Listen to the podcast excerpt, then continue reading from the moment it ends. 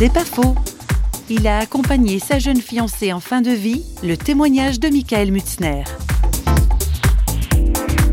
Voir celle que j'aimais souffrir, c'était terrible. Quand vous voyez une personne qui a 26 ans, qui est au top de la vie et de sa santé, petit à petit se flétrir, c'est très très dur. Et je me souviens que le, jour où j'ai réalisé qu'en fait elle allait mourir de, ce cancer, j'étais par terre.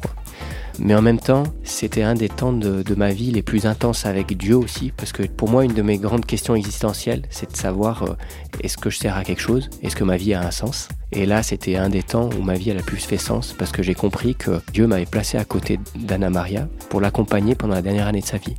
Et ça m'a beaucoup touché. Je pense que c'est l'une des responsabilités les plus importantes que Dieu m'ait jamais confiées, de m'occuper de, enfin, d'accompagner une personne euh, qui vivait ces dernières euh, semaines, ces derniers mois sur Terre.